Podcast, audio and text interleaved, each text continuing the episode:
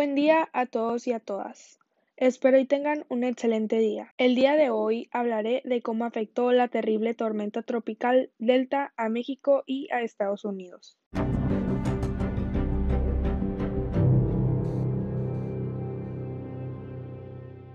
La tormenta tropical Delta llegó la madrugada del miércoles 7 de octubre del 2020 al suelo mexicano. El fenómeno natural entró a la costa del norte de Quintana Roo, lo cual originó lluvias torrenciales con descargas eléctricas y rachas fuertes de viento también en la península de Yucatán. Distintos usuarios en redes sociales compartieron videos del momento exacto en el que el huracán impactó la costa mexicana, en donde se aprecian las inundaciones y se pueden observar algunos árboles caídos. Delta es la vigésimo sexta tormenta de la temporada de huracanes del Atlántico que normalmente va de junio a noviembre y que ha tenido un número inusualmente alto este año.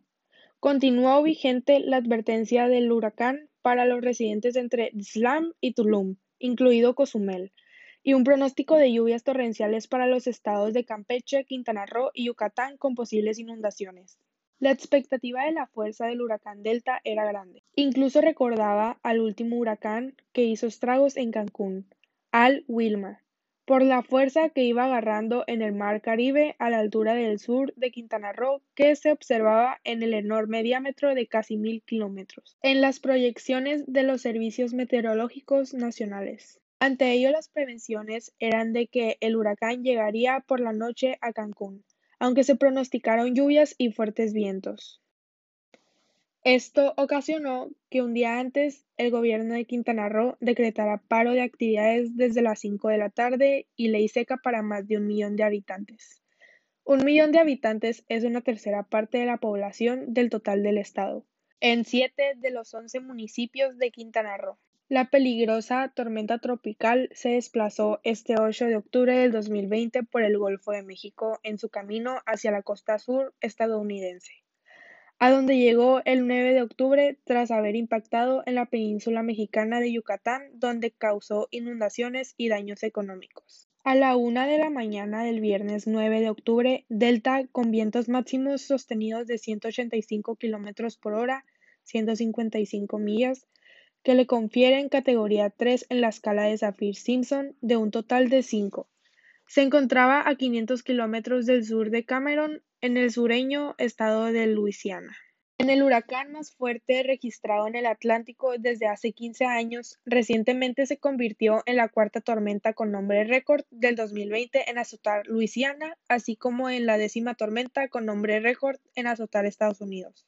El huracán, que incluso podría ganar más potencia antes de llegar a las costas de Estados Unidos, se mueve a 19 kilómetros por hora hacia el noroeste y va a mantener ese rumbo hasta la noche cuando girará hacia el norte y a partir del viernes por la noche hacia el noroeste.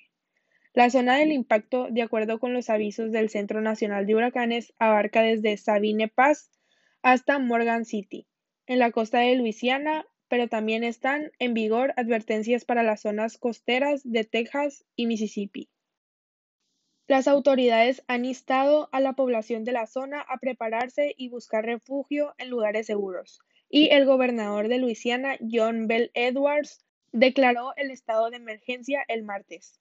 Es la sexta vez en lo que va del año que los habitantes de Luisiana deben prepararse para la posible llegada de un huracán. Los residentes lamentaron la nueva ronda de evacuaciones y preparativos en medio del impacto financiero y las inquietudes causadas por la pandemia del coronavirus. Según el portal AccuWeather, fue la primera vez en la historia que un huracán con nombre de letra del alfabeto griego tocó la tierra en territorio estadounidense. Los vientos con fuerzas del huracán Delta se extendieron hasta 55 kilómetros del centro y los de tormenta tropical más débil hasta 205 kilómetros. El mayor peligro de la tormenta para la costa es el aumento del nivel del mar a causa de la combinación de la marejada ciclónica y la marea, que pueden alcanzar un máximo de 11 pies (3.3 metros) en algún punto de Luisiana, pero además Delta descargará copiosas lluvias que pueden llevar a inundaciones repentinas y desbordes de ríos, propiciar la formación de tornados en Luisiana y Mississippi, y producir un fuerte oleaje en la parte norte y oeste del Golfo de México.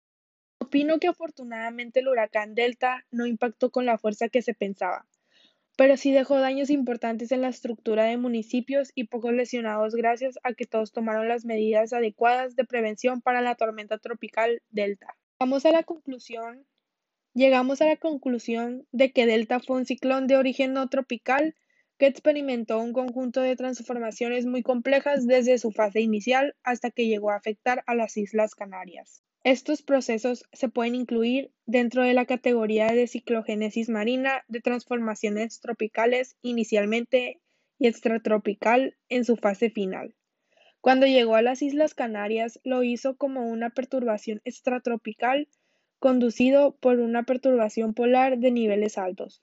Antes de barrer las islas, Delta llegó a ser una tormenta tropical según el Centro Nacional de Huracanes, el Centro Nacional de Huracanes de Estados Unidos. Esta sería toda la información recopilada. Gracias por escucharlo.